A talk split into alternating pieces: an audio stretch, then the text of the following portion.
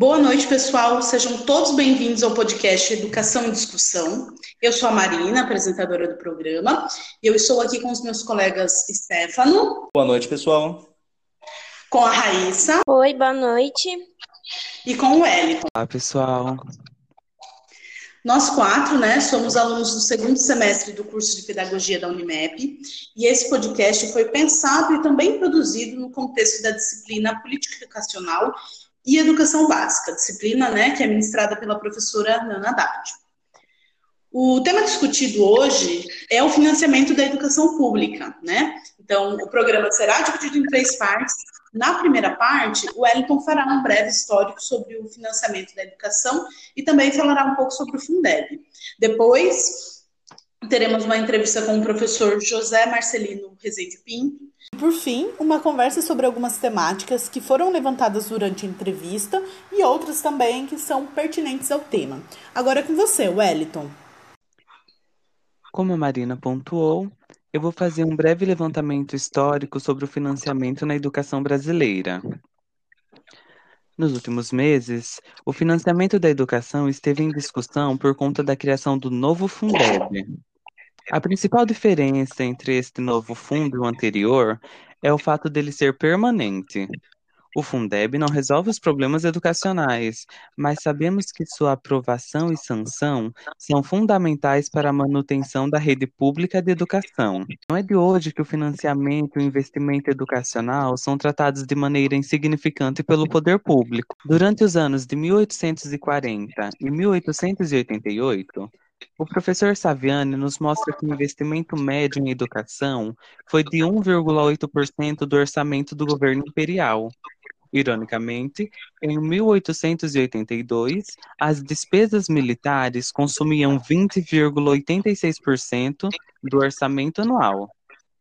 É possível fazermos um paralelo com o atual momento do Brasil, já que a previsão orçamentária para a educação de 2020 para 2021 caiu de 103,1 bilhões de reais para 102,9 bilhões, enquanto a defesa subiu 48,8%, indo de 73 bilhões de reais para 108,6 bilhões, ultrapassando a educação.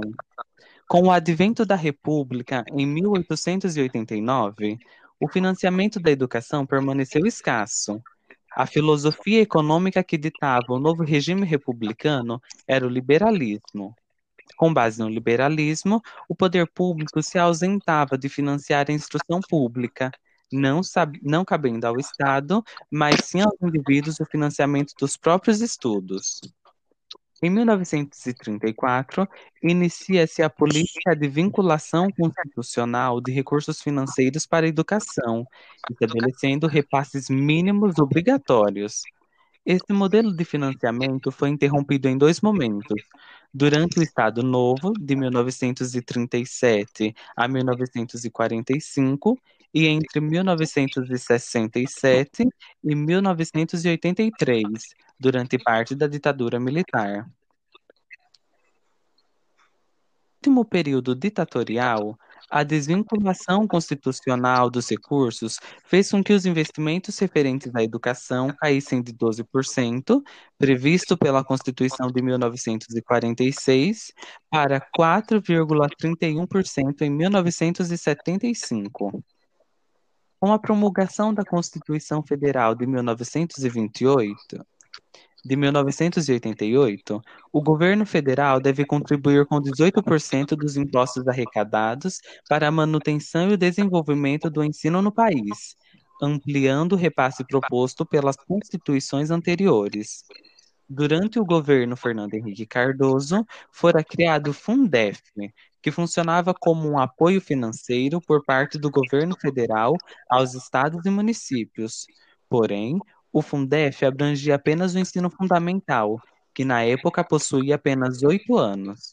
Durante o governo Lula, o Fundef foi substituído pelo Fundeb, que passou a abranger não apenas o ensino fundamental, como o ensino médio, infantil, EJA e outras modalidades. Embora o Fundeb represente um certo avanço em relação ao Fundef, precisamos entender que é um fundo de natureza contábil, que não chega a resolver os problemas do financiamento da educação. Muito obrigado, Elton, pelo histórico. E agora vamos ouvir a entrevista com o professor José Marcelino, que foi gravada no dia 20 de outubro. Eu aproveito para agradecer mais uma vez o professor pela disponibilidade. Então, vamos à entrevista. Olá, boa tarde. Boa tarde. Boa tarde, professor, tudo bem? Tudo é, eu só, Você está falando comigo agora, Marina. Quem vai conduzir é. a, a, entrevista vai ser o Stefano. E antes de começar a entrevista, é, eu queria agradecer pela sua disponibilidade, por, por conceder essa entrevista para o nosso podcast.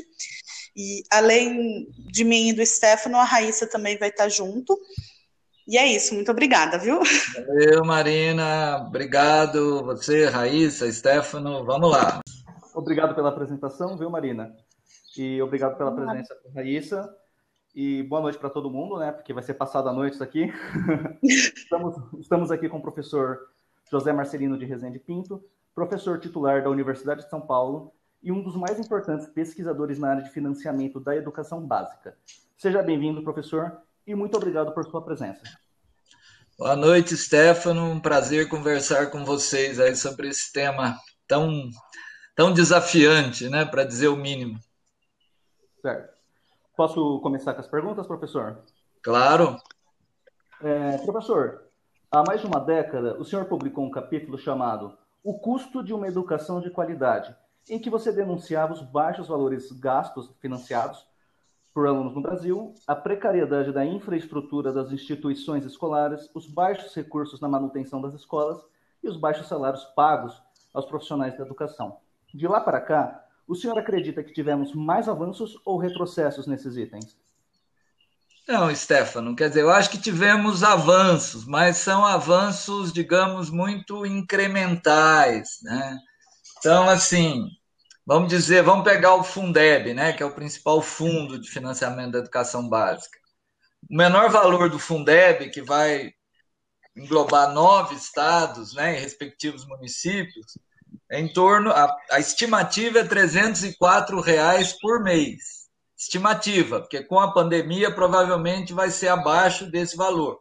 Então eu peço para os ouvintes compararem 304 por mês com qualquer escola privada né, que tenha um padrão aceitável de qualidade. Acho que vocês vão concordar comigo que você não vai achar uma escola privada que, de fato, né, tenha qualidade, não só propaganda, mas qualidade, por menos de mil reais. Né? Aqui no, eu moro no interior de São Paulo, uma escola de classe média em torno de R$ 1.500. Né? As escolas de elite facilmente chegam a 4, 5 mil reais. Então, quer dizer, é pouco, né? Todos os estudos feitos do ponto de vista dos insumos, né? Quer dizer, a presença de biblioteca, de laboratórios, é, quadras cobertas, né? Que são os indicadores clássicos, mostram ainda uma estrutura muito aquém daquele mínimo aceitável, até porque muitas vezes você tem a biblioteca, mas não tem o profissional, você tem o laboratório, mas não tem o técnico. E por último, a questão mais crucial na educação, quer dizer, há uma educação não há muito consenso, mas um existe, que professor faz a diferença, né? E quando a gente analisa a remuneração de um professor, a gente pode, a gente pode até ter uma leitura positiva. O Plano Nacional de Educação, na sua meta 17, ele estabelece que a remuneração de um profissional de, do magistério formado em nível superior, ele deve convergir, né, se aproximar do que ganham outros profissionais com o mesmo nível de formação. Então, se um professor tem nível superior, ele tem que ganhar o que ganham outros profissionais de nível superior. Quando a gente olha os indicadores, o INEP tem feito um trabalho interessante de monitoramento, a gente observa o seguinte: está diminuindo a distância, Stefano. Mas, infelizmente, essa distância está diminuindo não porque os professores estão ganhando mais, mas porque os outros profissionais estão ganhando menos, ou seja, a gente está nivelando por baixo. Quer dizer, quando nós comparamos a remuneração de um professor com um advogado, com um economista ou com um médico, nós vamos ver que eles ganham um terço ou a metade do que ganham essas profissões, que são profissões com maior reconhecimento social. Quer dizer, sem remuneração não há reconhecimento social. Um, mais um exemplo, aqui na Faculdade de Medicina, aqui na Faculdade de Medicina da USP, né, da FUVEST, o vestibular da FUVEST, na medicina são 100 candidatos por vaga, no direito 25 por vaga. Os cursos de formação de professores têm na faixa de 5, 4 a 5 candidatos por vaga. Ou seja, temos muito chão ainda a caminhar, Stefan. Certo, professor. Alguém quer comentar alguma coisa? Acho não? que não, acho que só quando ele fala essa questão do valor por mês, né, de 304 reais, realmente está muito longe do que as escolas particulares, uma mensalidade de escola particular, pelo menos, inclusive a gente está falando aqui de Piracicaba, que é também interior de São Paulo, e assim, está muito, muito longe, isso já reflete bem essa essa distância, né, entre o valor que é gasto, que é, que é usado no, no setor público para as escolas públicas, né, em comparação às privadas. Mas eu acho é, que é só isso. E só comentando, quer dizer, foi bom vocês falarem que é Piracicaba. Aqui em São Paulo não é o 304, mas São Paulo, o Fundeb em São Paulo dá 355. Quer dizer, é, não sim, resolve é, muito. É a... Não vai resolver. Não muda muito. muita coisa. Isso, então mostra a distância. É claro que municípios maiores, como a capital, Piracicaba em parte, Ribeirão Preto, eles têm recursos além do Fundeb.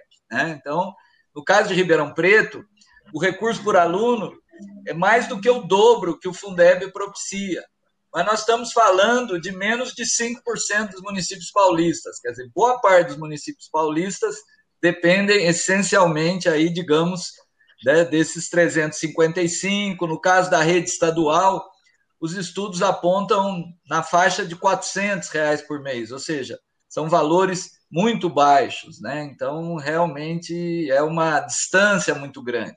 Com isso, fica difícil atrair, e no caso da rede estadual, gente ainda tem um problema o, o, Estado de São Paulo ele tem utilizado recursos da educação para pagar aposentadoria de profissionais da educação.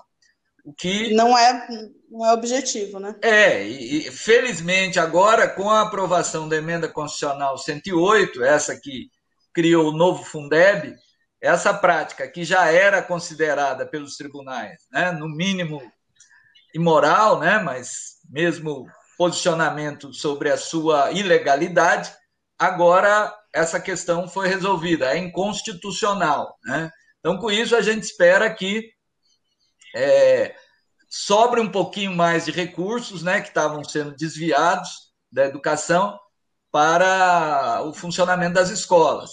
É claro que, exatamente antecipando esse problema, o governador Dória já está querendo tirar o dinheiro da USP, da FUVEST, da FAPESP, né, conseguiu se barrar essa questão, mas ou seja, a educação tem que estar sempre atenta, né? porque há sempre.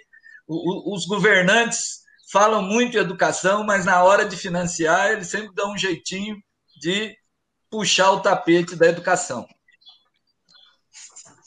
Entendemos, professor. É, vou partir para a segunda questão agora, tá? Tudo bem. No início de 2019, o presidente Jair Bolsonaro afirmou que no Brasil se gasta mais com educação do que em outros países em desenvolvimento. No entanto, o presidente, por motivos óbvios, né, ignorou que o investimento por aluno no Brasil é inferior à média da OCDE. Sabendo que esta questão valor-aluno é fundamental, quanto deveria ser o investimento por aluno no nosso país? Pensando em mais uma questão da realidade, das possibilidades. Então, Stefano, esse é o velho truque, né? O que o presidente fez é o famoso truque de ver o percentual do PIB. Então, é, né? ele pegou o percentual do PIB que o Brasil destina à educação. A OCDE divulga 6%, que é o número que o Brasil dá, que não é muito bom, porque no 6% está embutido aposentadoria, é, hospitais universitários. Mas tudo bem, vamos mostrar para o ouvinte o truque. Então, quando você olha os dados da OCDE, o Brasil gasta 6% do PIB e a Suíça, por exemplo, gasta 5%. Os Estados Unidos gasta, gastam 5% do PIB. Então, daí o argumento do presidente: olha, o Brasil gasta mais do que a Suíça, do que os Estados Unidos. Quer dizer, dá para perceber que tem alguma coisa errada. Onde está o truque, né? a, mágica, a malandragem? É que, obviamente, depende do PIB e depende da quantidade de alunos. Né? Então, a comparação correta é quanto eu tenho para gastar por aluno. E aí, quando a gente compara, por exemplo, com a Suíça, o gasto por aluno, quando eu coloco em dólar internacional, que eu comparo os países, é, a Suíça gasta quatro vezes mais do que o Brasil, os Estados Unidos gasta quase cinco vezes mais do que o Brasil, a Coreia, que é sempre apresentada como um exemplo, gasta o triplo do que o Brasil gasta por aluno. Então cai por terra, né? Essa, essa é uma manipulação estatística, né? Que é, infelizmente sempre é repetida na mídia, que os economistas também ligados ao mercado adoram dizer não, o problema do Brasil não é o quanto se gasta, né, mas a qualidade do gasto. Quando eu estou num debate com esses economistas, eu termino logo a conversa perguntando quanto custa a escola do seu filho. E aí ele fica constrangido, porque ele vai dizer que a escola do filho dele custa dois mil reais. E como eu disse, aqui em São Paulo a rede estadual tem, quando muito, 400 reais por mês. Então, é muita hipocrisia, né? Na verdade, o sistema público, com esse pouco dinheiro, ele, na verdade, é muito eficiente, né? Porque ele trabalha com crianças e jovens mais carentes, né? Com pais com baixa escolaridade, e tudo isso torna muito mais difícil a tarefa da escola pública, onde estudam cerca de 80% dos alunos da educação básica no Brasil. Aí a segunda questão é o que seria o, o, o adequado, né, Stefan? Então, a campanha nacional pelo direito à educação, ela desenvolveu um conceito que na verdade já estava na Constituição, mas nunca foi desenvolvido e que agora está novamente na Constituição com o, a, o novo Fundeb, que é o conceito de custo aluno qualidade, que é a ideia é o seguinte: quanto custa uma escola de qualidade? E em cima disso, um segundo conceito, que é o CAQI, que é o custo aluno qualidade inicial. Ou seja, quanto custaria uma escola que tem aquilo que não dá para abrir mão? Né? O que, seria uma, aquilo que não dá para abrir mão? O que eu já disse, né? uma biblioteca, um laboratório, espaço para o Grêmio, espaço para reuniões, né? uma infraestrutura adequada, uma escola pintadinha, com jardim, né? que a gente fique com vontade de estudar, que os professores fiquem com vontade de trabalhar, uma possibilidade de remuneração e carreira para os professores, mas o básico, não é sonho, não. Né? Esse é o caqui. O I aí é inicial, ou seja, aquele patamar inicial de qualidade. Um limite de alunos por turma, né? porque é outro elemento importante. E as contas que a gente faz, Stefano, você tem que considerar um conjunto de variáveis, né? Quer dizer, há uma diferença grande, por exemplo, uma creche, o custo de uma creche é quase duas vezes e meia, quase três vezes o ensino fundamental. Então, tendo como referência o ensino fundamental, a gente estaria falando num valor aí entre 650 e 700 reais por mês. Quer dizer, você vê que não é lá, né, essas coisas, mas é mais de 50% do que o São Paulo gasta hoje e mais do que o dobro, né? Do que o Fundeb propicia, né? Agora, isso é aquele é o conceito do padrão mínimo de qualidade, né? Que nós estamos distantes, né? Quando eu penso realmente numa qualidade de sonhos, né? Quer dizer, o que, que eu digo uma qualidade de sonhos? Por exemplo, uma escola técnica federal, né? Aqui em São Paulo nós temos a rede Paula Souza de escolas técnicas, que são escolas boas, né? Escolas que formam para o trabalho, qualificam, mas também preparam as pessoas para entrar na Exalc, para entrar aqui em Ribeirão Preto. Né? Nós temos vários alunos nas universidades públicas que fizeram um curso profissional, mas como é uma escola boa, nesse sentido, ela é muito melhor que a particular, né? Porque a escola particular é um cursinho. Se o aluno não entrou na universidade, aquele conhecimento pode vai para o lixo, não serve para a vida. As escolas técnicas não.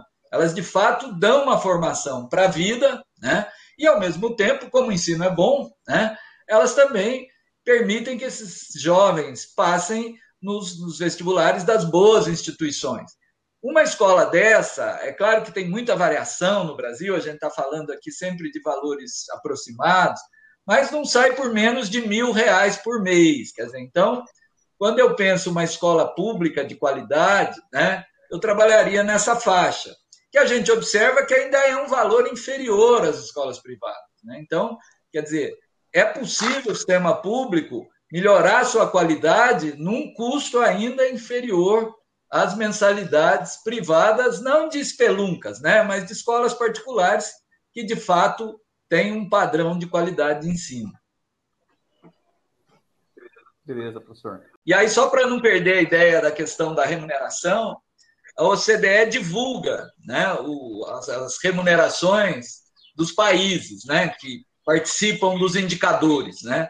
E o Brasil é o pior deles. Né? Quer dizer, o salário inicial no Brasil, no, no parâmetro do dólar que eu comentei, assim, no Brasil o salário inicial por ano é na faixa de 12 mil dólares ou 13 mil. Aí eu vou para o Chile, que é 23 mil, o México, que é por aí, e aí os países ricos nós vamos na faixa de 40 mil dólares. Então, assim, o Brasil é o país que menos paga. Agora, esse mito, né, gente, ele é, ele é positivo, porque para o setor privado também ele é bom. Porque para o setor privado é bom o poder público pagar pouco, porque aí ele não precisa pagar muito mais, né? Ele paga um pouco a mais que o setor público, né? Porque aí ele atrai aquele professor que interessa. Então, esses mitos, quer dizer, são mitos que, como o mito do racismo, o mito que não há violência de gênero, como todo mito, ele serve a interesses muito objetivos, né? Quer dizer, são pessoas que, na verdade, querem que a escola pública fique subfinanciada, porque colocam seus filhos em escolas privadas e esses têm mais chance de entrar. Quer dizer, as políticas afirmativas têm mostrado que a hora que você estabelece uma igualdade real, né, porque o vestibular não era uma igualdade real, porque o peso da escolaridade dos pais é muito grande no, no resultado do vestibular, então, mesmo que a escola pública esteja fazendo um bom trabalho, ela já sai em desvantagem porque suas crianças vêm de famílias com pais de menos escolaridade. Isso também é um consenso mundial, né, que mostra o impacto da escolaridade dos pais no desempenho das crianças em prova. Quer dizer, é só você colocar um pouco mais de disputa mais justa, né, que é o que as políticas afirmativas, de ações afirmativas fazem, você vê que melhora muito o desempenho das escolas públicas, né? embora o Brasil ainda seja um sistema com a educação superior mais privatizada no mundo. É, professor, vou fazer agora a última pergunta, tá? Tudo bem. Então, vamos lá o que representa a aprovação do novo Fundeb e quais são seus limites? Então, já falei alguma coisa, quer dizer, o Fundeb, ele é um mecanismo, para quem não sabe, que ele, dentro de cada estado, ele mistura o dinheiro que estados e municípios têm que colocar para a educação, então não é dinheiro novo, é dinheiro que já vai para a educação, só que ele mistura o dinheiro de estados e municípios e com isso equaliza um pouco, ou seja, municípios mais ricos ajuda um pouco a diminuir a desigualdade dentro do Estado. E o governo federal? O governo federal ele vai colocar dinheiro só naqueles é, estados onde o valor por aluno é muito baixo.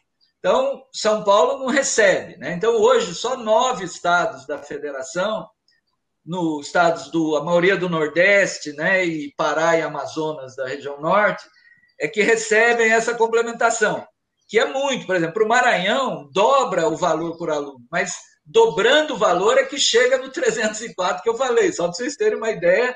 Quer dizer, se não houvesse o Fundeb, o Maranhão não teria 304, né? teria 152, só para vocês terem uma ideia, por mês. Quer dizer, aí era o fim do mundo mesmo.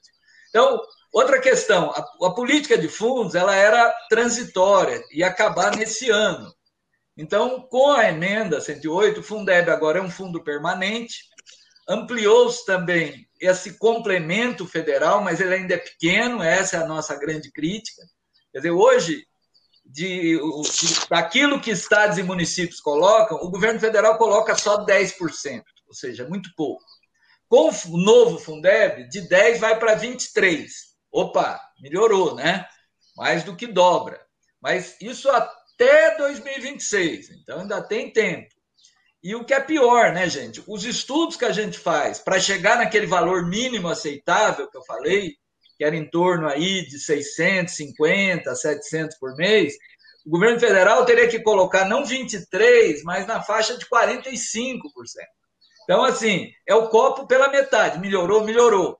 Outra mudança que não vai afetar muito São Paulo, mas que é positiva, é que na estrutura atual, por exemplo, o município pobre de Minas Gerais não recebe complemento federal, porque o complemento só vai para aqueles estados considerados pobres, tá certo? Que são os nove que eu falei. O novo critério agora, por exemplo, se tiver um município muito pobre aqui, o que é um município pobre? Que tem um valor por aluno muito baixo, quando eu considero todo o dinheiro da educação, não só o Fundeb. Então, onde eu tenho esses municípios? Aqui mesmo na região temos Barrinha, que é um município relativamente pobre. Nós temos aí próximo de Piracicaba, talvez a região com indicadores de pobreza mais fortes no estado de São Paulo é o Vale do Ribeira. Né? Ali é uma região que é muito pobre, é uma região pouca renda. Né? Então, há a possibilidade com o novo Fundeb de que esses municípios pobres do estado de São Paulo, mas muito poucos, tem que ser muito pobre, né? venham a receber parte desse complemento federal, o que hoje não ocorre. Mas, de qualquer maneira, quer dizer, por enquanto são estimativas, porque tudo ainda depende de regulamentação, então é preciso que a população esteja atenta, o setor privado está de olho nesse dinheiro, né? ele está dizendo, mande esse dinheiro para nós. Isso já ocorre muito na educação infantil, né? Piracicaba tinha um programa aí que eu critiquei sempre muito, que é o Bolsa Creche, que é compra de vagas no, no setor ainda... privado, né, pela prefeitura, Sim. em vez de ampliar a rede de creches próprias. Então, é, ou seja, tem muita disputa ainda. Mas os cenários, digamos o seguinte, como eu disse, quer dizer, hoje o mínimo está em 304. Os cenários apontam para um mínimo aí de 405, vamos dizer assim, até 450 por mês. Quer dizer, são cenários, como eu disse. Depende muito de cálculo, depende muito de número de matrícula, né? Se entra mais aluno, cai o per capita, né? Porque o valor do fundo. Mas quer dizer, vocês observem que vamos, vamos jogar nos 450. Ainda é muito baixo, né? Então, esse é o desafio.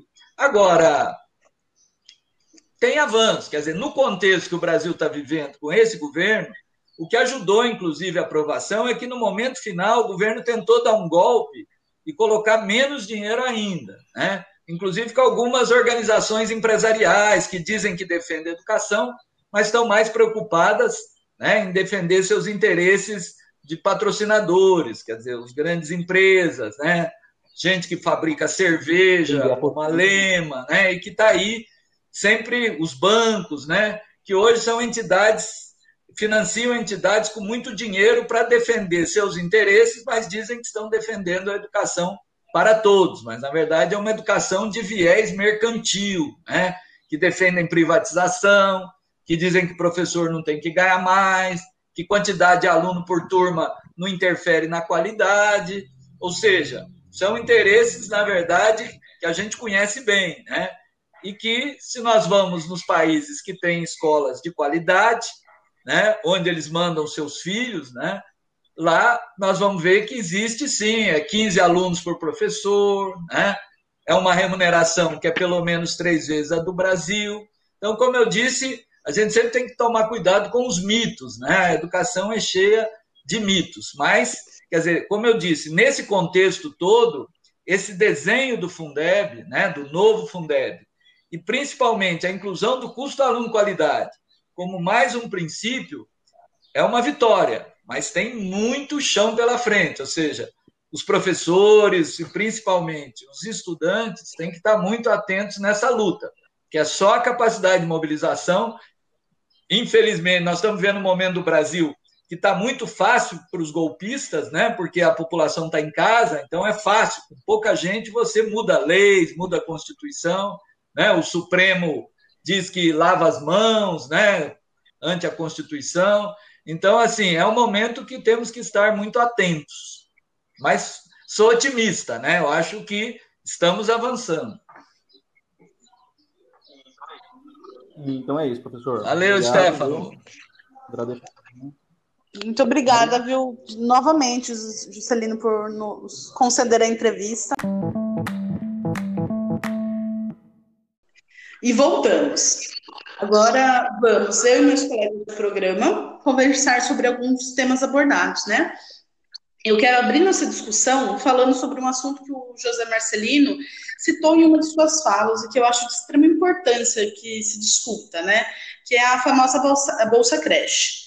A Bolsa Creche é uma aberração que acontece aqui em Piracicaba e em muitas outras prefeituras, e é absurdo pensar que essas prefeituras compram as vagas em instituições privadas. Às vezes, pessoas de fora da educação e até educadores acham que isso não é uma questão a ser discutida, que não é uma, uma problemática, mas é uma, uma questão que a gente precisa discutir, porque assim o poder público ele está colocando dinheiro em escolas particulares.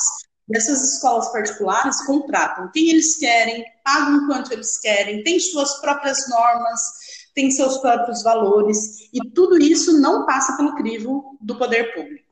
E mesmo que essas escolas particulares, particulares fossem maravilhosas, ainda seria uma, ainda assim seria um absurdo, porque é o Estado enriquecendo donos de creches particulares, ao invés de criar, né, construir mais escolas para suprir a demanda da educação infantil. E antes, né, que algum ouvinte aí pense, ah, mas às vezes a Bolsa Creche vai para vai comprar vaga, né, em escolas sem fins lucrativos. Eu já adianto, se alguém aí que está ouvindo o nosso programa pensa nisso, é, eu já adianto que isso continua sendo uma aberração, porque a instituição pode não ter fins lucrativos lucrativos. Mas quem gerencia essa escola tem seus próprios interesses, escolhe o seu próprio salário e assim por diante. Eu acho que a gente precisa ser crítico e sagaz quando a gente fala em instituições sem fins lucrativos, quando a gente fala em ONGs e assim por diante, porque nós temos a mania de achar que a expressão sem fins lucrativos autoriza que o dinheiro público seja gasto nessas instituições sem ressalvas. Enfim, eu estou fugindo um pouco do tema, mas esse é um assunto polêmico que a gente teria que fazer outro episódio do Educação e Discussão para falar só dele, né? Dessa questão de como o dinheiro público é usado em iniciativas privadas, né? E não próprio setor público. Marina. Oi. É, falando um pouco ainda sobre isso que você comentou, das ONGs, instituições particulares que recebem dinheiro público, é, em um texto chamado O Custo de uma Educação de Qualidade, da autoria do próprio professor Marcelino, ele critica o fato do Estado repassar recursos públicos para ONGs e outras fundações que desenvolvem projetos normalmente no contraturno com os alunos, em vez de ampliar o período de permanência escolar da criança, né? É, embora eu não seja um entusiasta da educação integral, porque eu vejo muitas vezes a educação integral como um mecanismo que está mais preocupado em ajudar o empresário do que o desenvolvimento da criança, a aprendizagem delas, eu acho importante essa colocação do professor. Até porque, é, além desse dinheiro que vai para essas ONGs às vezes serem é, ser é, mal, mal gasto, né? Tem toda essa situação que você já elencou, né? Como a contratação de profissionais através da, do administrador da ONG, a definição do próprio salário pelos dirigentes das instituições, além de correr o risco da gente criar uma relação clientelista, eu, particularmente, como um defensor da coisa pública, eu não gosto também dessa ideia do dinheiro público ser usado no financiamento de instituições privadas, mesmo quando elas são sem fins lucrativos, né? Então eu concordo com o professor em relação à ampliação da jornada escolar e que esse dinheiro eles fossem para edu... esse dinheiro, desculpa, esse dinheiro ele, for, é... ele fosse para educação, né? Então ampliando a jornada e que as atividades fossem feitas nas escolas e não nessas instituições que muitas vezes é o próprio governo que mantém mas ele não tem nenhum poder de contratação, não tem abertura de concurso público e tudo isso daí que você já comentou. Isso mesmo, Stefano. Boa colocação. Mais alguém quer falar, quer entrar aí na discussão? Do meu ponto de vista, dinheiro público é para ser usado na educação pública. Porque enquanto as escolas públicas estão com infraestrutura precária, com uma educação sem qualidade, eles pegam esse dinheiro e aplicam em escolas privadas que têm uma infraestrutura muito melhor, materiais, condições, sabe, de ensinar muito mais avançadas do que a pública, e os alunos, de certa forma, são abandonados. Mais alguém quer fazer alguma colocação? Não sei se a Rita quer comentar sobre a experiência dela na ITEC. O importante que o professor destacou durante a entrevista foi a questão da manipulação é, estatística que o governo brasileiro faz quando se trata do. Quando pega o valor do PIB, PIB para determinar o valor gasto por aluno, quando na verdade ele está camuflando o dinheiro realmente que é gasto de fato. Se a pegar o setor público, o valor que é investido nas escolas, ele é muito baixo. E não é um, um valor digno realmente que dê para suprir as necessidades de, de uma escola. Eu acho que outra coisa que talvez a gente possa falar, inclusive da entrevista dele, é a questão das ETECs, né? Quando ele cita das ETECs e dos institutos federais, quando ele cita a educação pública de qualidade, é né? um exemplo de uma boa edu educação no setor público.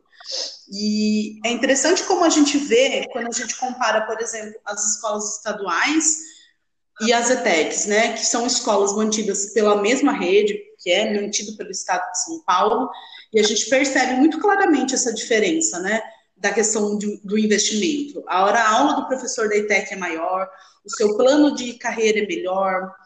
Uh, além disso, os prédios das ETECs são infinitamente melhores, tem biblioteca de verdade, tem laboratório, tem sala de informática, as instalações são bem conservadas, enfim, tudo é melhor em relação ao Estado, né, as, as escolas estaduais que têm uma, uma realidade diferente que às vezes falta até giz, às vezes não, né, é um comum de acontecer.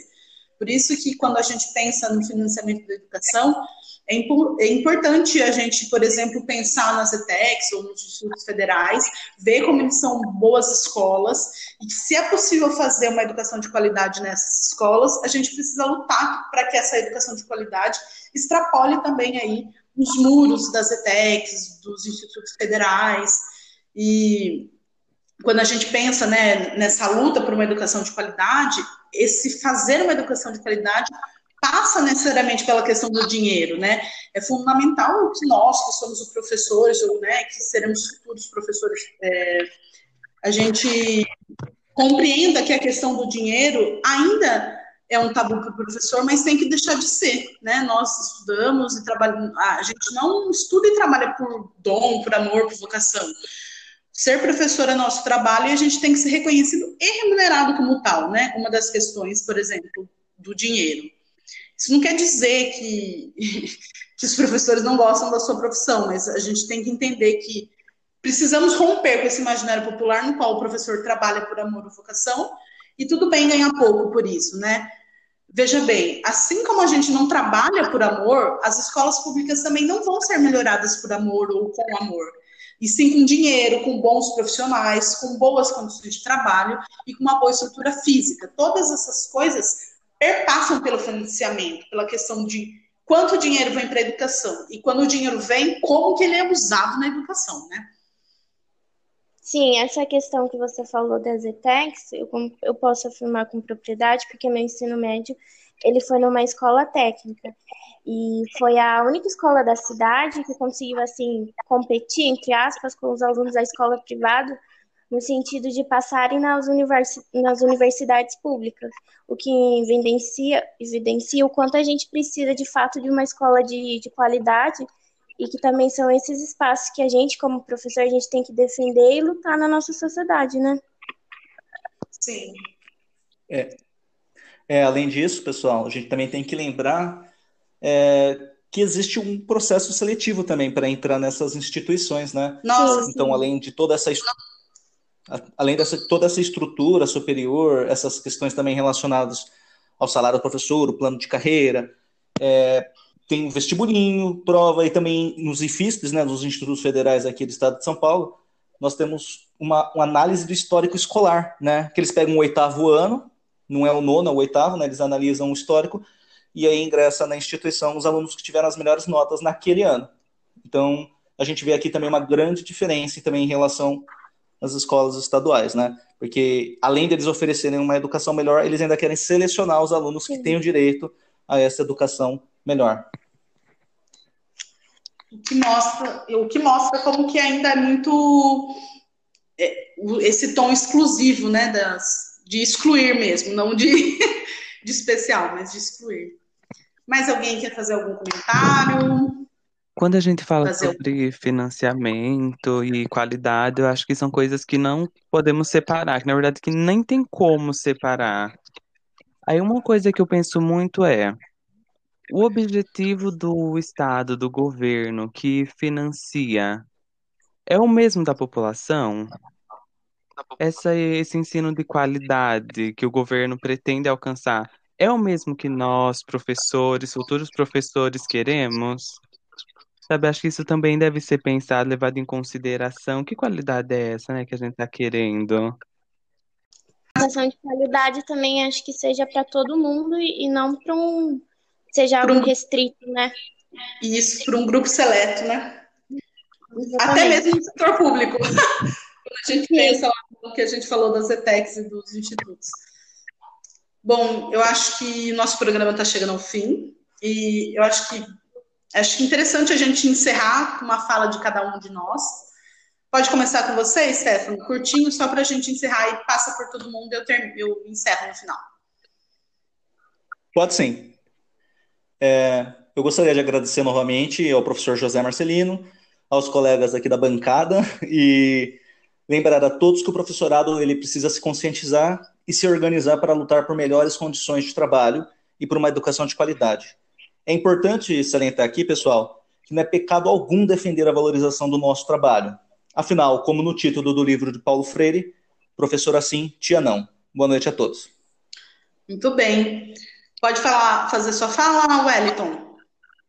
Eu só quero agradecer por vocês terem acompanhado o nosso programa.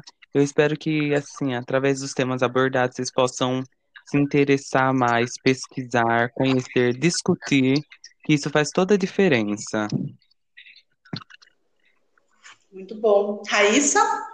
Eu agradeço a oportunidade de a gente ter discutido com especialistas sobre é, financiamento escolar e a gente como aluno também, é, de um tema tão pertinente quanto esse.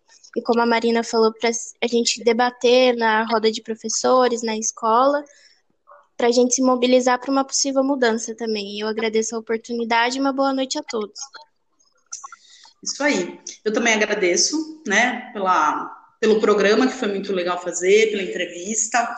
E eu acho que a minha fala é sobre reafirmar que a educação pública de qualidade é sim uma questão do dinheiro, né? Mesmo em, dentre outros aspectos, educação de qualidade é sim um problema que envolve dinheiro. A gente não pode perder isso de vista e também não ter vergonha de falar sobre isso. Então é isso, ouvintes. Nosso programa chegou ao final. Espero que tenha sido tão produtivo, né, para quem ouviu, quanto foi para nós que fizemos esse podcast. E espero também que toda essa conversa aqui tenha provocado boas inquietações e reflexões sobre a temática do financiamento, que nos é tão importante enquanto profissionais e futuros profissionais de educação. Tchau e até mais.